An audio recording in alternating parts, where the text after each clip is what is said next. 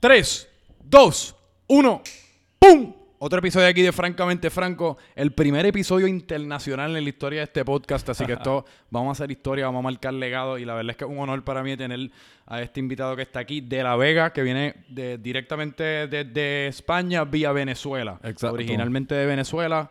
Yo tengo mucha familia venezolana, así que para mí es un, un orgullo tenerte aquí, pero llegaste ayer de España a Puerto Rico por primera vez, ¿verdad? Sí, ahora la primera vez llegando allá. Primero que todo, antes de empezar, papi, muchas gracias por recibirme, de verdad. Ah, no, coño, para No. mí es un honor porque eh, yo, que no les dije esto antes de empezar, pero la semana pasada eh, me escribieron, me hicieron un acercamiento, eh, que si mira, vi el podcast, me gustaría que, que- que estoy con este artista, trabajando con este artista llamado De La Vega, y me gustaría que estuviese en el programa.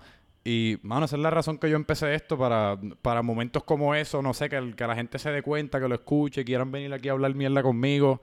Así que eso es, estamos aquí en un día de, los, de muchos primeros. Ya te entiendo, pero igual uno tiene que ser agradecido con la gente que te apoya, ¿sabes? Claro. Tien- Tienes que cuidar de la gente que te apoya porque esa es la gente que te sube, pero que igual te puede bajar. Entonces, Sí. nada, agradecido, pies en la tierra y gratitud siempre, papi. Eh, pues para los que no saben, pues De La Vega es un... ¿Cómo tú te... ¿Es artista urbano o cómo? Arti- artista urbano, o sea, yo no me, en- no me encajono en un estilo porque uno... Lo que uno busca hacer es como buena música, sobre todo, eso es como el punto principal de todo lo que creamos. Exacto. pero que al mismo tiempo mm, buscamos hacer un poco de crear, innovar, ¿sabes? Entonces yo no te voy a decir que soy cantante de reggaetón o cantante de trap porque hoy te salgo con reggaetón, mañana con una salsa con trap o lo que sea, ¿me entiendes? O sea, lo que buscamos es crear, innovar, crear productos nuevos que puedan alimentar el mercado y que principalmente la gente pueda vacilar la música que uno hace y que, que la pasen bien, que estén felices, ¿sabes? Porque lo importante es la buena vibra. Exacto. Y pues hasta el momento que vi, estás... Tienes un... Tres temas ahora mismo tienes disponibles ahí, que lo pueden encontrar en YouTube y en todas partes, Spotify, en todas las plataformas. Eh, estás aquí porque el, el- el penúltimo eh, video y tema que soltaste, Chapeadora, Sí, que está teniendo un montón de éxito, ya sobrepasaste como los 15.000 views en YouTube. gracias a Dios. Y va, va brutal. Yo lo escuché, verdad, me, me- lo escuché y me, me tripió un montón. Pues, como tú dices, que estábamos hablando antes de empezar, que es una mezcla como de cumbia y reggaetón y, reggaetón. toda la vaina que se siente bien tropical. Eh, ¿Cómo surge? O sea, ¿cuáles son tus comienzos en la música? ¿Cuándo empezaste? ¿Cómo se ha desarrollado? Más o menos dame un, un poquito del trasfondo. O sea, la música, yo ya vengo escribiendo letras desde los 13. Pero, Eso lo vi. O sea, teniendo en cuenta hace cuánto tiempo fue eso, que como unos 12 años atrás, para que para aquellos momentos que tú pudieras grabar o tener los recursos para que puedas grabar lo que sea, Hey. o sea, se hacía complicado porque los recursos no es como hoy en día que fácilmente los consigues, grabas, te buscas un micrófono y sacas tu música. Entonces, para aquellos momentos, la hacer música era súper caro. Entonces, lo que yo me mantuve fue como escribiendo, preparando lo máximo que yo pudiera, mejorando y nada. Y después, como, no sé, como a los 20, 21, empezamos ahí trabajando Ok. un poquito más en serio. Ah, el primer año lo pierdo porque es como la ilusión, sacas el primer vídeo, algo que ya es súper antiguo, como hace cuatro años atrás, entonces sacas el primer vídeo, la emoción, eres Sí. chamaquito, te- o sea, me pasé el primer año más preocupado en decir que cantaba que realmente estar cantando, ¿sabes? Mm, sí. Y ese es un problema, después te pierdes el tema que de la mujer y todo, o sea, es un poco locura al principio, si no tienes a alguien que te pueda mantener enfocado, por lo menos con los pies en la tierra, se te hace un poco complicado, pero gracias a Dios fuimos aprendiendo, fuimos cayendo, tumbándonos, porque es como dos partes del proceso. No puede ser luz sin ser oscuridad, porque si no, no sabes... Sí. lo- o sea, tienes que pasar pa lo ma- por lo malo para saber lo que es bueno, si no, nunca vas a saber lo que es bueno. Y son las dos partes del proceso de la vida que uno tiene que simplemente aceptar, entender que, que es parte y, y fluir con eso, ¿sabes? Yo eso yo lo entiendo perfectamente porque todos nos- todo el mundo tiene sueños, ¿me entiendes? Todos pues, nacemos, crecemos y muchos queremos ser atletas, algunos queremos ser músicos, otros queremos hablar al frente de un micrófono. Eh, pero usualmente cuando nosotros nos visualizamos el sueño, nos visualizamos ya habi- habiendo aterrizado. Es que el sueño asusta, papi. el sueño es por eso, pero estamos en nuestra visión, estamos ya explotando las botellas en el club con las siete jevas alrededor y ya, ya aterrizamos. Como que el- en, en el sueño nunca visualizamos la parte, como tú dices, de los 21 años, em- haber- habiendo empezado, como que uno tratando de descifrar qué carajo es lo que está pasando, qué carajo es lo que debo hacer, cómo bregar con toda esta vaina. Así que yo entiendo eso perfectamente porque yo he empezado mil mierdas que después dejo de hacer, usualmente a los dos meses. Por alguna razón, a los dos meses siempre las dejo de hacer, eh, pero que es, me, ale- me, me alegró un montón de que tú, tú no lo hayas dejado. Es que hayas- la, la parte más dura del proceso es que, por ejemplo, tu familia y tus amigos van Ajá. a ser los primeros que van a intentar que tú te quites de tu sueño. ¿Tú crees? Te lo aseguro. Van a ser, esas personas van a ser siempre las primeras que van a intentar que tú dejes tu sueño. No porque te quieran mal, pero porque los que realmente son tus amigos y te quieren y tu familia Sí. van a pensar que es como una locura y que después te vas a arrepentir por meterte en esa locura. Entonces van a ser los primeros en hacerte, intentar hacerte desistir de tu sueño. Y para mí, lo mejor que me sucedió fue que mi familia, mis amigos y todos no creyeran, porque me dieron la capacidad de ahora hacerles creer y demostrarles que todo lo que uno se proponga, si lo pones alma y corazón, lo puedes alcanzar. Si tú tienes un objetivo, lo que tú tienes que querer es que Tú tienes que querer ese objetivo tanto cuanto quieres respirar, porque si tú te estás ahogando en el mar o donde sea, tú vas a hacer de todo, pero de todo para respirar. Y si tú tienes tantas ganas de respirar, o sea, de tu sueño, de alcanzar tu sueño, tanto como tienes de respirar, vas a alcanzar todo lo que tú quieras, porque tú vas a hacer lo que sea Sí. para conseguir eh, respirar. Y si aplicas la misma regla, igual. Y tienes que visualizarlo porque la- el, el pensamiento es una de las fuerzas más grandes que hay a nivel de energía en el mundo. Bien, cabrón, porque yo Bien. creo... Y, No, y si tú lo, disculpa interrumpirte, Ah, no, si tú lo visualizas en tu mente todos los días donde tú quieres estar, lo que tú quieres alcanzar, papi, es ahí que tú vas a llegar, ¿me entiendes? Y, si- y naturalmente las cosas se te van a brindar y tú tienes que estar puesto solo para eso. Sí. Que yo, que eso estoy tan de acuerdo porque recientemente, no sé, yo estaba en este viaje de, de que cuando uno se imagina algo, y como sabes, cuando te imaginas algo tan profundamente que, que ya, ya como casi estás como viendo el futuro en tu mente. ¿me entiendes? Ya en tu mente te lo visualizas casi como si fuese un sueño despierto. Y yo he encontrado que cuando uno hace eso, usualmente pasa. Usualmente se te da, y yo no sé si es porque ya te lo visualizaste, así que alguna parte de tu cerebro ya como que químicamente se convenció a creérselo, o es que quizás este mundo está tan loco, que sabe Dios qué es lo que está pasando en este mundo y dónde es que estamos, y esto quizás es una simulación, y sabe Dios si en verdad no estamos vivos y estamos soñando, y en, en toda esta loquera que estamos viviendo llena de energía, porque eso es lo que somos, el visualizarse es tan poderoso que un alma que en verdad te, te propela a, Que a- la a energía, lograr tu sueño. es la ley de la atracción. Si tú lo piensas, si tú lo imaginas, pero tienes que hacerlo todos los días. Sí, Todos los días, ¿sabes? Y al, al hacerlo, tú vas a traer toda esa energía, todo lo que tú pienses. Que tú no te puedes dar al lujo de tener un único pensamiento negativo. No puedes, no te No. puedes dar ese lujo, ¿sabes? Y mm, la grandeza de las cosas que tú puedas alcanzar está en la responsabilidad que, de tus pensamientos. Entonces está todo conectado y relacionado a partir de ahí. pero es difícil. Es no difícil, es- pe- es- o sea, es fácil, es, fácil en, en teoría, pero esos pensamientos negativos vienen, chacho, boom, bang, y entran por todas partes, por los oídos, por la nariz, y es como, mano, por favor, yo estoy tratando de ser positivo, pero es que no paran de entrar al cerebro. Tie- Tienes que apartarte, papi. Te voy a decir una cosa. Ajá. Yo estoy aquí por esos pensamientos positivos, por Sí. haberme apartado de toda esa negatividad. A veces vas a tener que descartar personas de tu vida, que tristemente tiene que ser, porque esas personas no entienden que, están, que son negativas y que la negatividad de ellos, aunque tú no quieras, te va a llegar un poco a ti. Sí. Entonces yo simplemente, yo te miro a los ojos, te escucho hablar un poco, siento la energía de la persona, si realmente no, no es positiva, yo voy a intentar de cierta forma poder aportar algo a esa persona, pero si esa persona está tan como encabezada en, ese, en esa forma de ser y no quiere cambiar, tranquilo, Dios te bendiga, yo sigo mi camino y me aparto, ¿sabes? Como tienes que tener la capacidad, no tienes que enfrentar todo de frente, hay cosas que tú simplemente vas, das la vuelta, vas alrededor y sigues tu camino. Sí. Fíjate, en mi caso es más, es más que nada, no es tanto gente que es negativa que yo tenga alrededor, porque gracias a Dios, la realidad es que la gente que está alrededor mío es la más que me apoya. Es como que son siempre los que están compartiendo los videos desde el principio, los que están pendientes y toda la pendeja, pero es más que nada, es como, soy yo mismo, es una batalla de, es un uno para uno, ¿me Pero es- entiendes? Es, como, es todo un proceso, entonces lo que tú tienes que aprender, tú mismo vas a identificar cuando estás teniendo un pensamiento negativo, Ajá. cambiar, papi. Tan solo te enteres que es negativo, vale, voy a pensar otra cosa. Y empezar a pensar algo positivo. Y que son varias cosas que tú hiciste como para, para Meditar, para papi. Yo ¿Tú medito meditas? Todos los días. Por la mañana cuando te levantas. O por la noche, depende cuando tenga. Por ejemplo, ayer fue un día un poco corriendo con el tema de viaje y me puse a meditar en el avión. Wow. Ya, tienes que aprovechar los momentos y, y el tema es tú haces la meditación y te quedas en paz, tranquilidad y esa paz y tranquilidad te da otra clareza de pensamiento y de visión para hacer las cosas y puedes tomar las decisiones que realmente debes tomar correctas. muchas veces también te vas a equivocar. No, no es porque medites que Sí. te va a salir todo perfecto, pero la belleza de la vida está en el aprendizaje del fallo. ¿Y qué, qué tipo de meditación? Simplemente tranquilo, papi. Ojos cerrados. Ojos cerrados, sentado, ambiente tranquilo, calmo y en tu mente visualizar dónde quieres estar. Visualizar Mm. siempre todas las situaciones en que quieres estar. Y todos los días, es más fácil si lo haces todos los días a la misma hora porque tu cuerpo después va a sentir esa necesidad de meditación. Sí. Entonces tu tendencia para fallar o no hacerlo va a ser menor. Y mientras más lo hagas, más tranquilidad vas a tener y más fácil se te va a hacer alcanzar lo que quieres.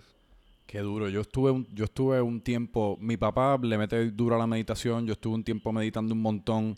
Yo hacía una por las mañanas que es como un, te pones unos earphones y bajas como, son como sonidos de Sí. lluvia y de, y de todo este- le llaman white noise en inglés. Y uno está ahí, usualmente duraba media hora la que yo hacía.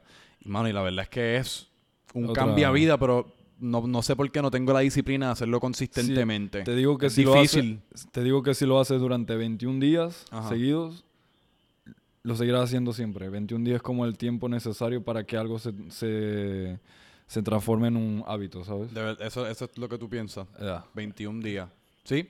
Yo usualmente pensaba si la segunda, una vez cruza esa segunda semana, Es la crucial. en la segunda semana es la crucial. La primera todo el mundo está motivado, comiendo lechuga, haciendo abdominales, toda la pendeja. En esa, esa primera es la fácil. Y, y uno empieza ya desde el segundo día. A mí me encanta la gente. el, el problema es que la gente no entiende que la motivación es lo mínimo importante. Sí. Porque motivación es lo que te hace empezar, pero lo que, le- lo que te hace mantener es la disciplina tuya. Sí.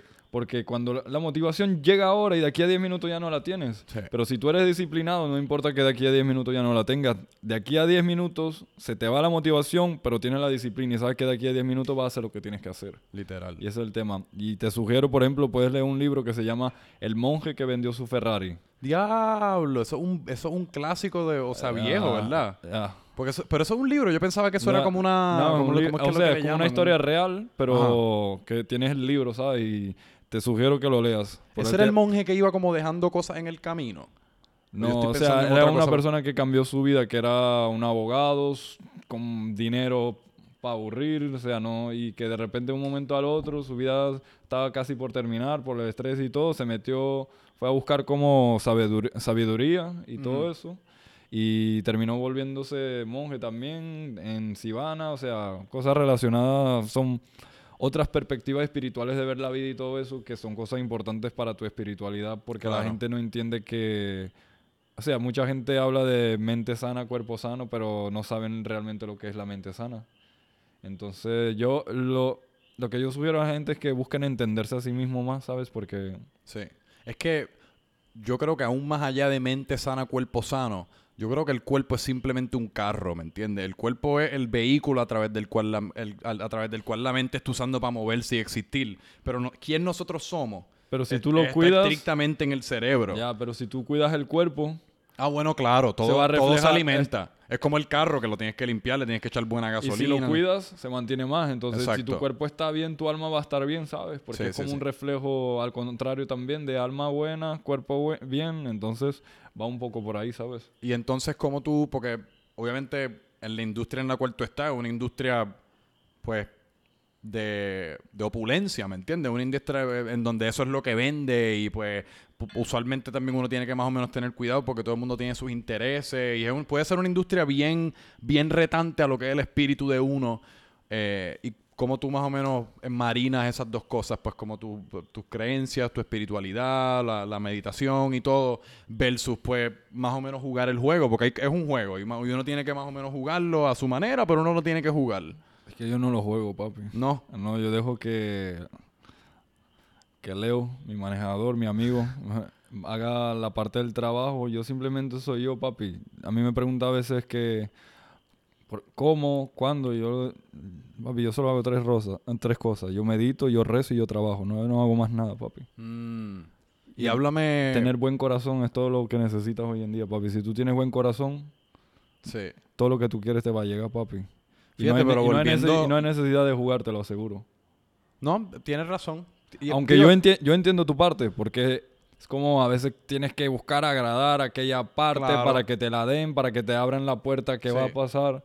Loco, tú tienes buen corazón, actúas bien, las puertas se te van a abrir tarde o temprano, no importa, Sí. papi. La gente buena se te va a acercar y esas son la gente que te va a hacer subir y, y el tiempo de Dios es perfecto. Y las entonces- cosas así. Y entonces, pues mencionaste, mencionaste brevemente ahorita, pues cuando empezaste, ¿verdad? A los 21, que empezaste a escribir música a los 13, Ah. eh, pues quizás que al principio hubieron personas cercanas a ti que no creyeron en ti. ¿Cómo fueron, cómo fueron esos principios musicales y cuándo fue que te, ¿cuándo fue que te mudaste de Venezuela?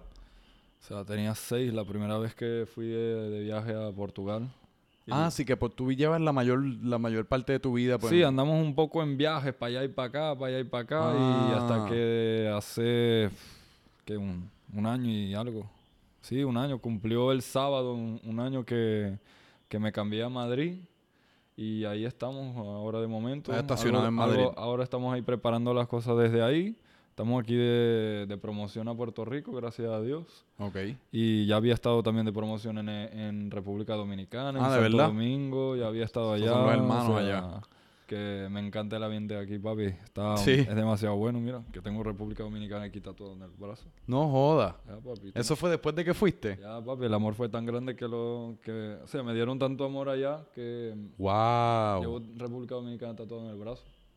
Diablo, eso es amor. Eso es amor profundo. Y mira, y, y los, los tatuajes, la imagen, es como... como- ¿Te nace o, pues, hasta- o tienes cierta estrategia o como... Ah, papi, yo me... Yo, me, sé que me dices que no juegas el juego, pero no, no sé si como que también uno a veces le hace las Uno cosas tiene como- la, o sea, yo tengo la noción que esto termina siendo también parte de lo que es marketing y vender y todo lo que es. O sea, Exacto. tengo plena noción que una cosa está conectada directamente con la otra, pero cuando yo, yo me empecé a tatuar, tan solo cumplí mis 18 años y De me verdad. podía tatuar yo mismo, ¿sabes? Por sin autorización de nadie.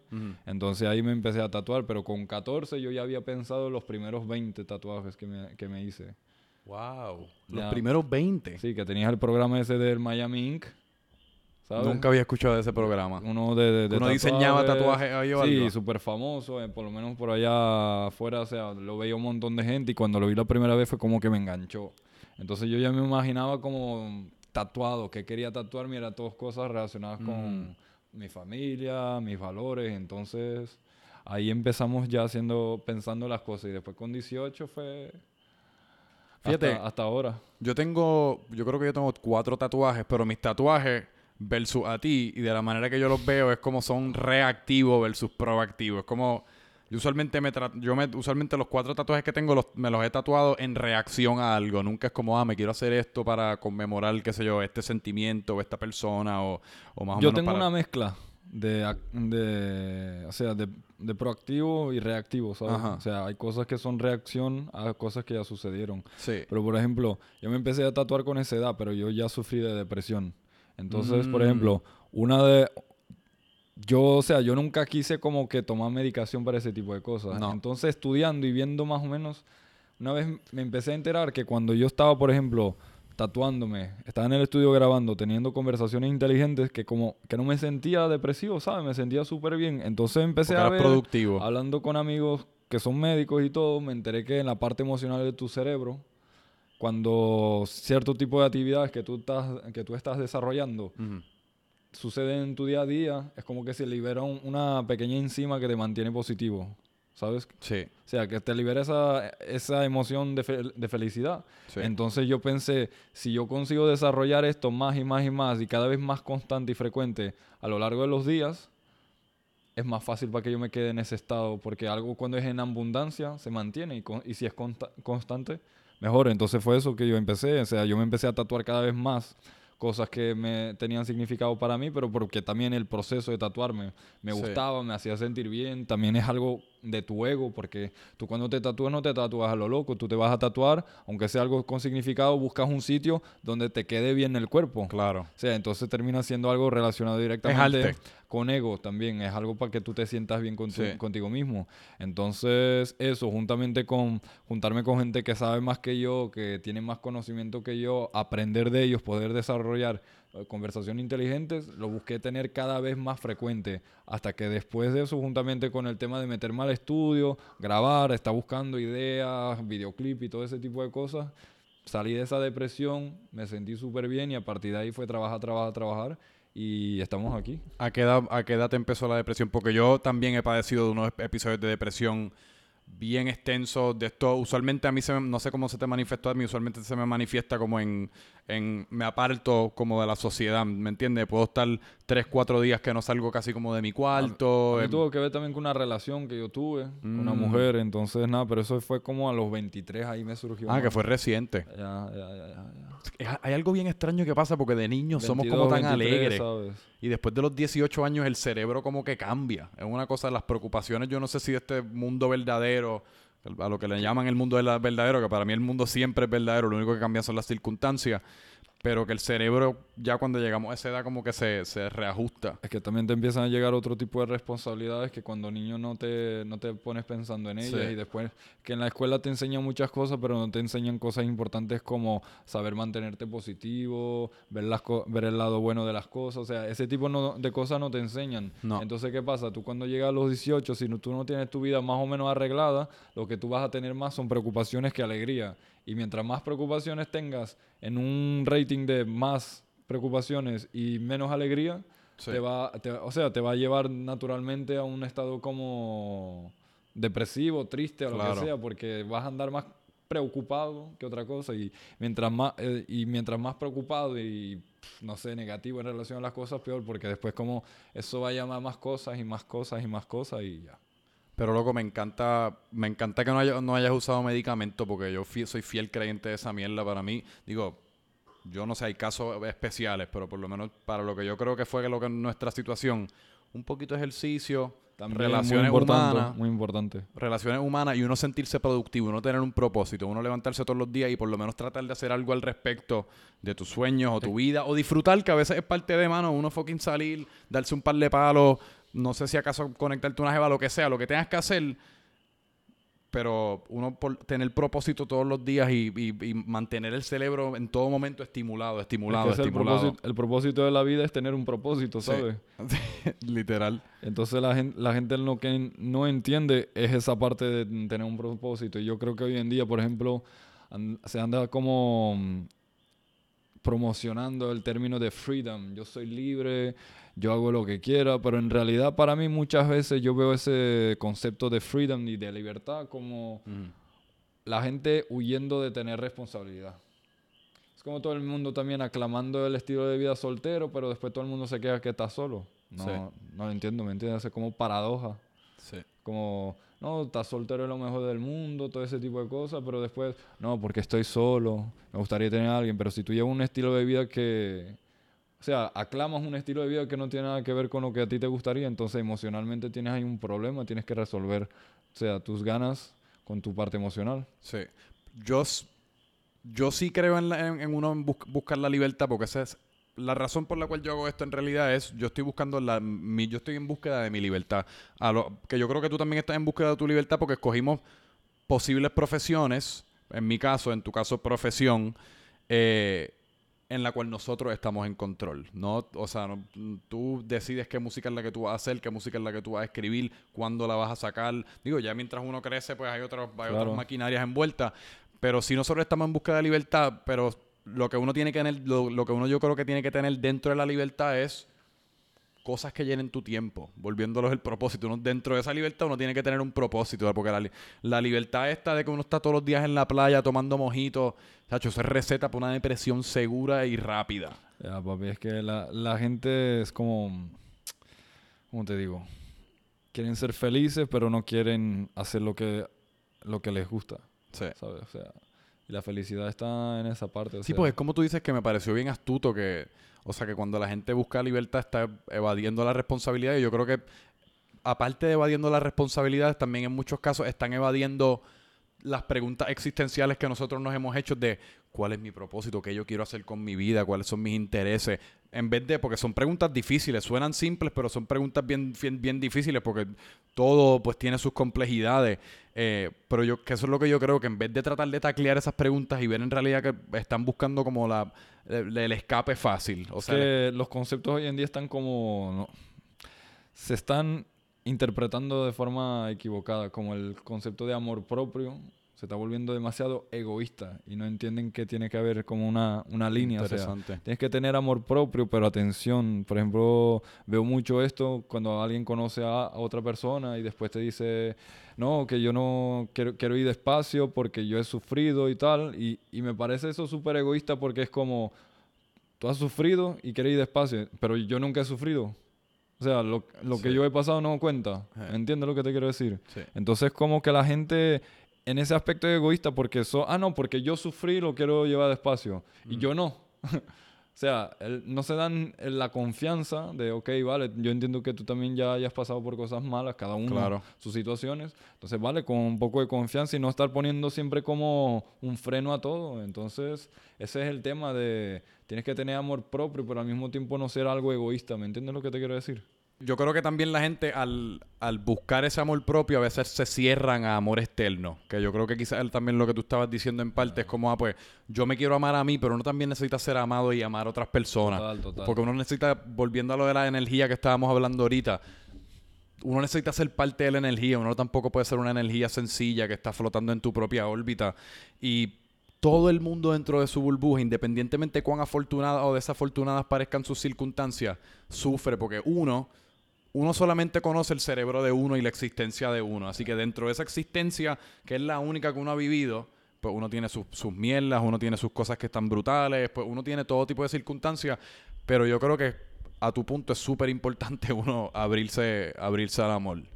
Ya, o sea, para mí la cosa más bonita que hay, papi, que aún que la gente piensa que cuando tú dices eso como débil, papi, pero para mí la cosa más bonita que hay y no hay nada mejor que eso es el amor, papi. Débil es negarlo. Ya, para mí débil es negar que uno Para lo mí, quiere. para mí esas, las personas que se hacen duras y que no y tal. y Esos yo son los más débiles. esos son los más débiles. más papi, débiles. Porque yo no tengo problema en exponer todas mis fallos, mis No. sentimientos. Nada, te estoy mostrando quién yo soy. No tengo que esconderte nada, ¿sabes? Sí. Y es lo que yo digo. Yo no mato por mi música, pero me muero por mi música, ¿sabes? Claro. Si yo me tengo que morir por mi música, tranquilo. Pero porque voy a morir feliz por algo que a mí me gusta.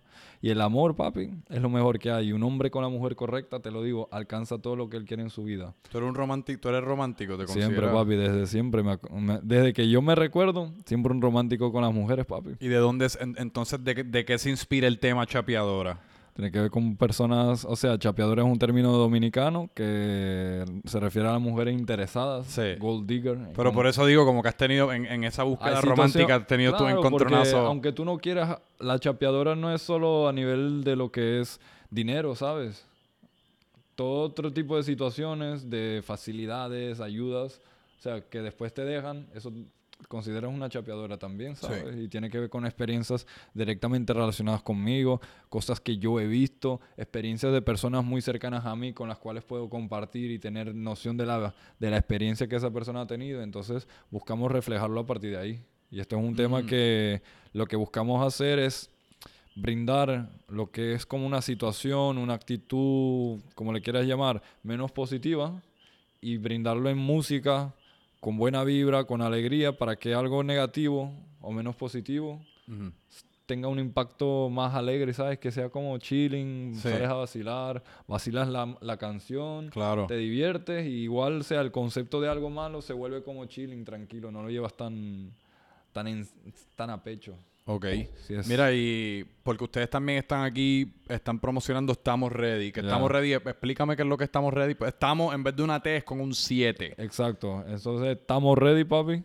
Y es una marca de ropa, es un movimiento, o sea, quien me conoce sabe siempre que cuando, cuando me voy, ah, la, la forma como yo me despido de todo el mundo, siempre estamos ready, todo el mundo siempre dice, papi, tranquilo, estamos ready, todo el mundo Eh. me conoce, o sea, es como, fue una marca que he creado mía y al mismo tiempo que lo buscamos como interpretar para la ropa.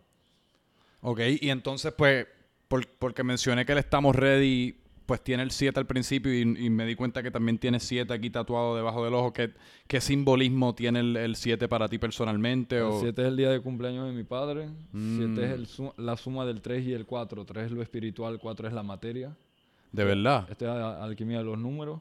Y 7 es el... 3 es lo espiritual y 4 es La la materia, sí. ¿Cómo que lo espiritual? A nivel de, la, de la energía. y 3 simboliza la energía como espiritual. sí, y, lo- y los espíritus Mm. también.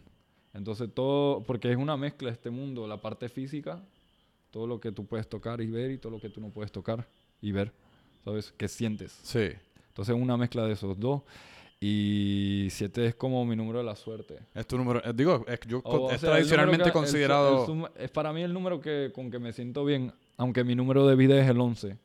ese es tu- ¿Por qué? Porque naciste el 11 de un. No, ah, por casualidad nací el 11, pero el número de vida es la suma de, o sea, tú agarras en tu fecha de nacimiento, mes, o sea, día, mes y año, separas los números todos de forma individual y los sumas.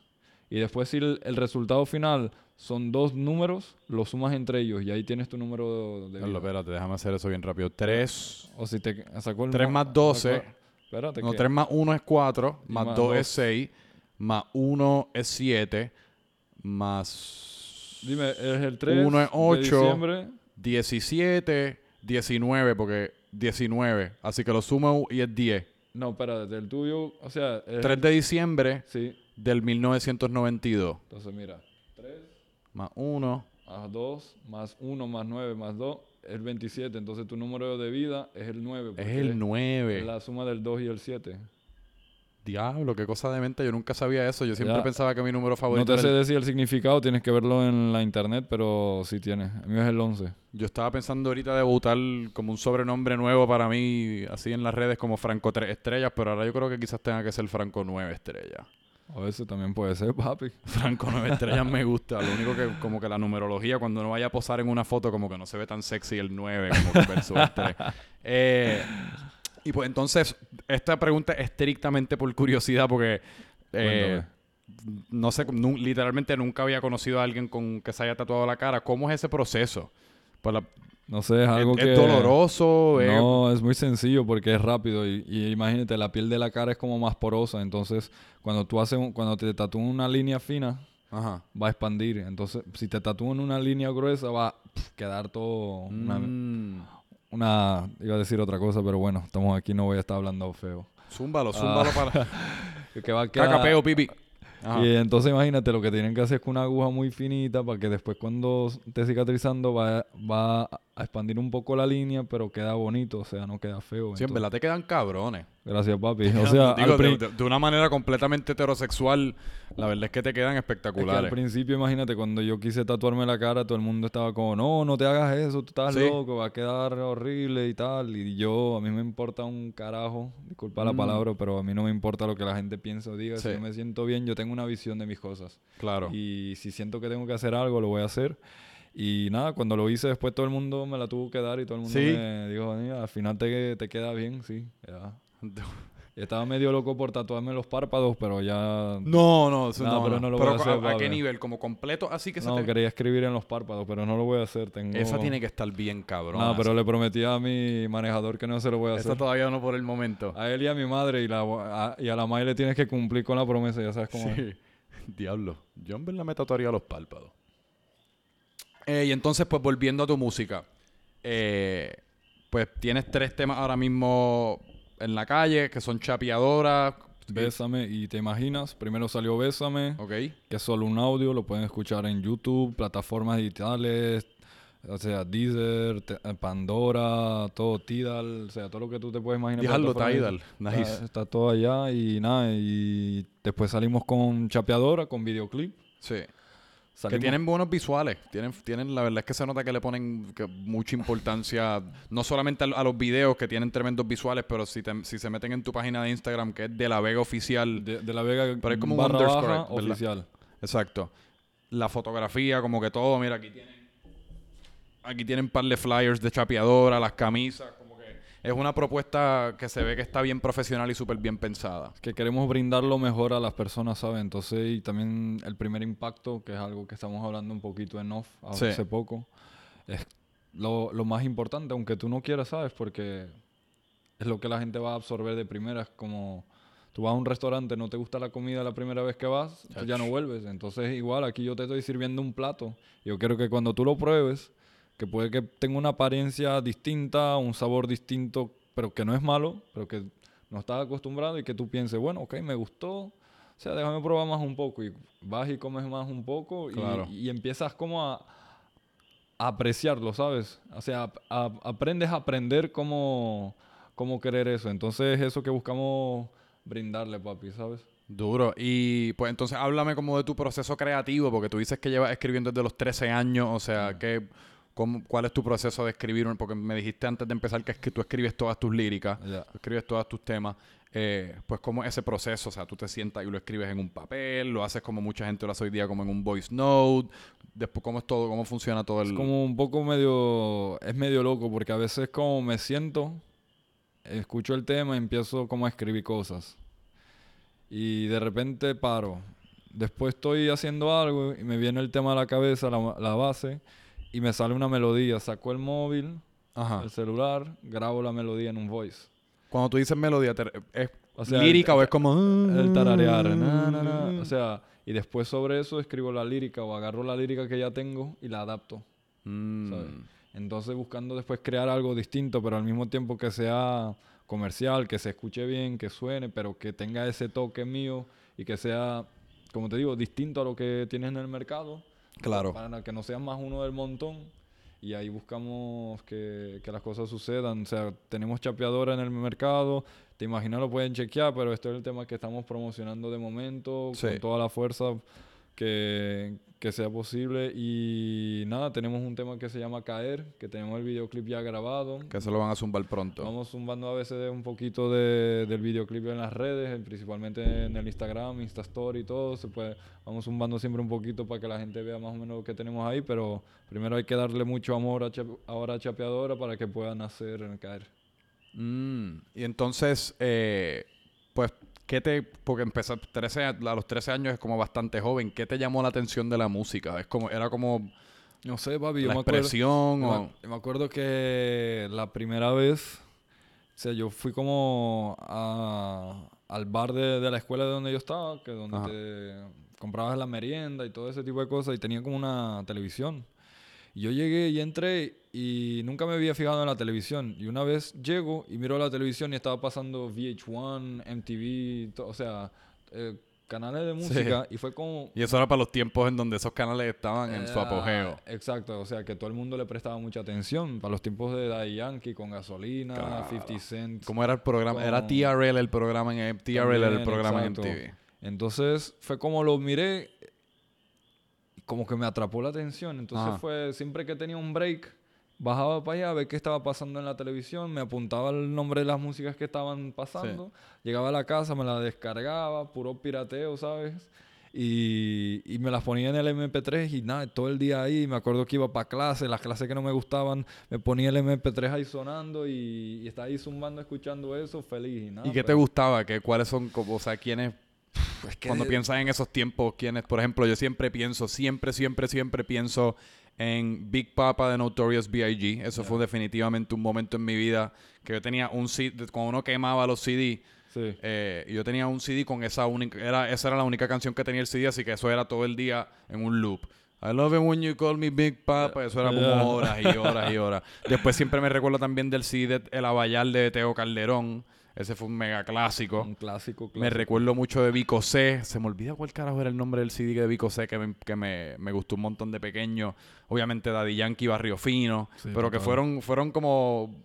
esos son momentos, porque cuando uno está Son en la niñez... generaciones que, que- o sea, son momentos de, de nuestra generación que, que son los más marcantes porque fueron los principios Sí. De lo que es el género hoy en día, ¿sabes? Y Pues que ¿quiénes fueron, esas, ¿quiénes fueron esos exponentes o esas canciones individuales para ti? En aquellos momentos, uf, no me acuerdo, Bobby, pero no sé, Tego, Qué dura ah, la Tego. Daddy, Héctor el Father también para aquella época. Diablo, ¿verdad? eh? O sea, pff, Estaba Joel y- por ahí Joel y metido. Randy también por ahí, De La Ghetto, Arcángel, Ñengo Flow, Trevor Clan, Plan B, no sé. Bobby, plan B, eso sí te lo pari- Allí en el party de Ah. Marquesina en Europa. Es que uno después lo iba a buscar por donde fuera, ¿sabes? Eh. Entonces ibas con la internet ta, ta, y te empezaba a buscar los temas y te empezaba a salir cada vez más artistas y tú te ponías a escuchar todo. Entonces era como la... Quien busca encuentra. Claro. Entonces fue un poco Y uno hacía unas cositas sospechosas en el internet para conseguir esas canciones en esos Ya, momentos. Entonces era como, porque después que yo, no sé, o sea, tú ibas a buscar por un nombre y ya aparecía otro, y si tenía como un featuring con otro artista ya te aparecía el otro, entonces tú empezabas a escuchar un poco de, de todo lo que, lo que venía por ahí. Claro.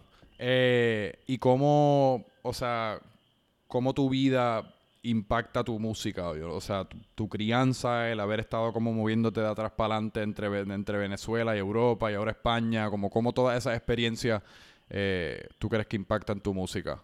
De la mejor forma porque Sí. son puras experiencias diarias, ¿sabes?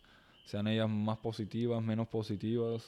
O sea, para mí es lo mejor que sucede. Todo ese tipo de cosas, yo soy súper agradecido porque si no fuera todo lo que me pasó, todas las cosas que me... Todo el tipo de situación que estuve envuelto que no debiera, todo el tipo de cosas que, que hice que debía o que no debiera hacer, ¿sabes? Ah, son un reflejo, o sea, son un reflejo puesto en mi música, en mi persona principalmente, ¿sabes? Entonces, es como me siento muy agradecido de todo lo que he pasado y las cosas que, que he experienciado y, y Sí. todo lo que va a seguir pasando, ¿sabes? Es tan curioso porque los, los padres en específico, digo que los, lo- los entiendo porque yo estoy seguro que cuando yo tenga hijo o hija, de seguro voy a ser igual, pero uno pasa la vida todo el tiempo tratando de como proteger a, a tu hijo o uno mismo trata- tratar de protegerse como de, de todo, de absolutamente todo y casi como crear una un campo de fuerza alrededor de uno. Eh, pero tener experiencias tiene su valor bien cabrón. Te provee tanto contexto. O sea, uno, uno después tiene tanto de dónde jalar, de tantas, o sea, tantas emociones a las cuales usar como referencia, tantos momentos a las cuales usar como enseñanza. Que a veces cuando uno pasa la vida tan protegido en esta burbuja, después cuando uno de verdad, porque esa burbuja va a explotar en algún momento, toda burbuja explota. Uno no tiene, uno no tiene puntos de referencia de los cuales uno usar como guía. Por eso es que a mí me gusta ver, ve- o sea, venir de abajo. Porque el pobre, si llega rico Sí. y tiene que volver a ser pobre, el pobre tranquilo, el pobre ya fue pobre y sabe cómo volver a ser rico porque ya lo ha sido una vez. Sí. Pero el rico, que fue rico desde siempre, si cae a pobre, se pierde. Bien cabrón. No sabe qué hacer Sí. porque nunca fue pobre, no está acostumbrado. Sí. Muchas veces le falta la humildad para aceptar la situación, o sea, aprender a ser más simplista, ¿sabes? Todo ese tipo de cosas. Entonces, yo soy súper agradecido de venir de abajo y yo soy artista independiente desde un principio, ¿sabes? Entonces, yo conozco cada parte del proceso. Yo sé cómo se sucede cada cosa, cómo tengo que hacer, con quién tengo que hablar, cuál es el paso que tengo que dar.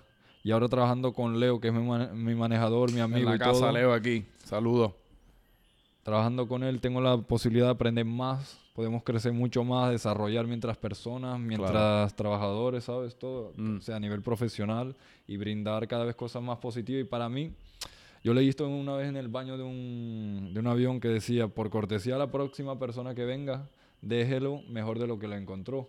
Y si te pones a ver, la vida es así, papi, no es sobre nosotros, es sobre el que viene después. Y si tú de cierta forma puedes inspirar al que viene después o dejar las cosas en mejores condiciones, porque muchas veces como no, no lo voy a dejar así porque cuando yo llegué también estaba vuelto una porquería todo esto. Sí. Entonces es el egoísmo y es donde entre- entra como un corazón menos bueno, ¿me entiendes? Entonces, si yo llego y me, y me preocupo por dejar lo mejor para el que viene después de mí, mejor, porque así la generación que va a venir después de mí va a ser un poco mejor. Y es eso que, que tenemos que buscar, que las personas sean mejores, que las generaciones mejoren y que todo lo que venga sea más positivo y no menos positivo. Ya lo, ¿quién, ¿quién carajo diría que en el baño de un, a- de un Ah, avión está cabrón, papi. está cabrón, cuando, cuando, cuando uno quiere buscar inspiración o buscarle enseñanzas, está cabrón donde uno las encuentra. Muchas Hasta- ocasiones hasta también los baños de las barras son buenas. Las paredes de los, de, los, de los cubículos de los baños de las barras tienen... Total, total. Tienen frasecitas interesantes. Hasta cuando estás cagando te inspira, David. Eh, cabrón. Usualmente es cuando estás cagando que te inspira, que tienes tiempo para leer. Usualmente hay un numerito de teléfono por ahí envuelto, por si quieres un culito. Hay una frasecita por ahí de alguien que estuvo, estaba teniendo una mala noche, un bonifacio. Hay un es un periódico, un surtido. Eh, y pues llegaste ayer a Puerto Rico, estás promocionando, promocionando de lleno Chapeadora. Que Mucho amor, Cuént- mucho cuéntame, amor. cuéntame como del, del futuro aquí que tienes planeado para Puerto Rico, eh, qué van a hacer. Todo lo que sea posible, papi. Imagínate. mm, A mí me dijeron que la verdad, porque aquí el mercado es muy competitivo, ¿sabes? Sí. Y la verdad es que me dijeron que tampoco me creara muchas ilusiones porque aquí es muy difícil que te la den cuando tú eres nuevo, ¿sabes? Pero a mí, eso a mí no me importa, papi.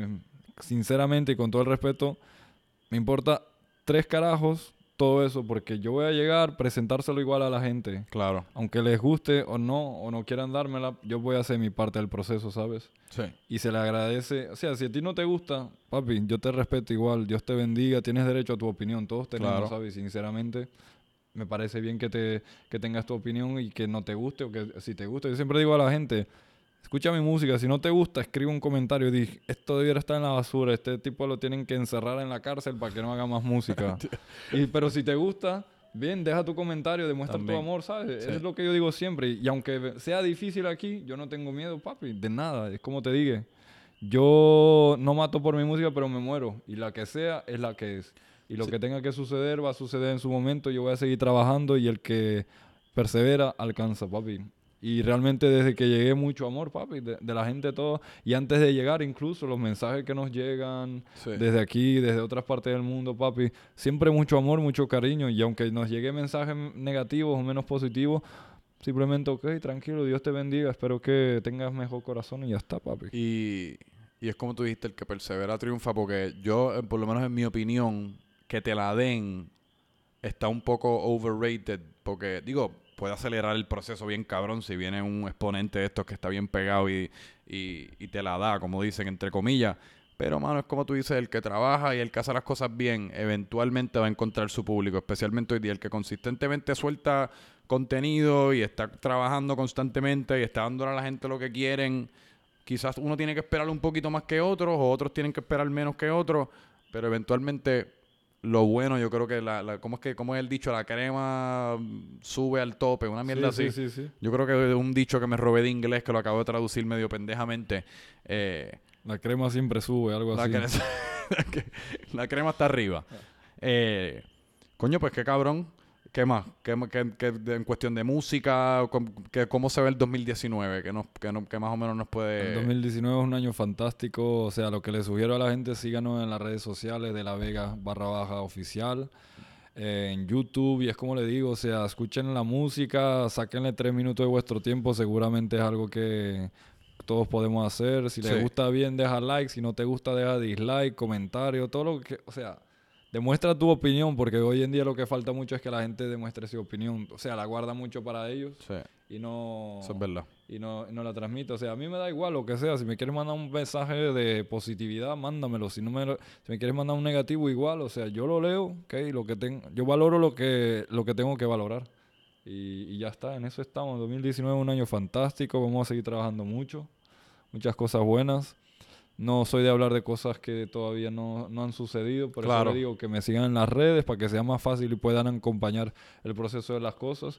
Y siempre súper agradecido. Buscamos hacer sorteos de, la marca de ropa para también demostrar un poco el cariño por, la, por las personas que, nos apoyan.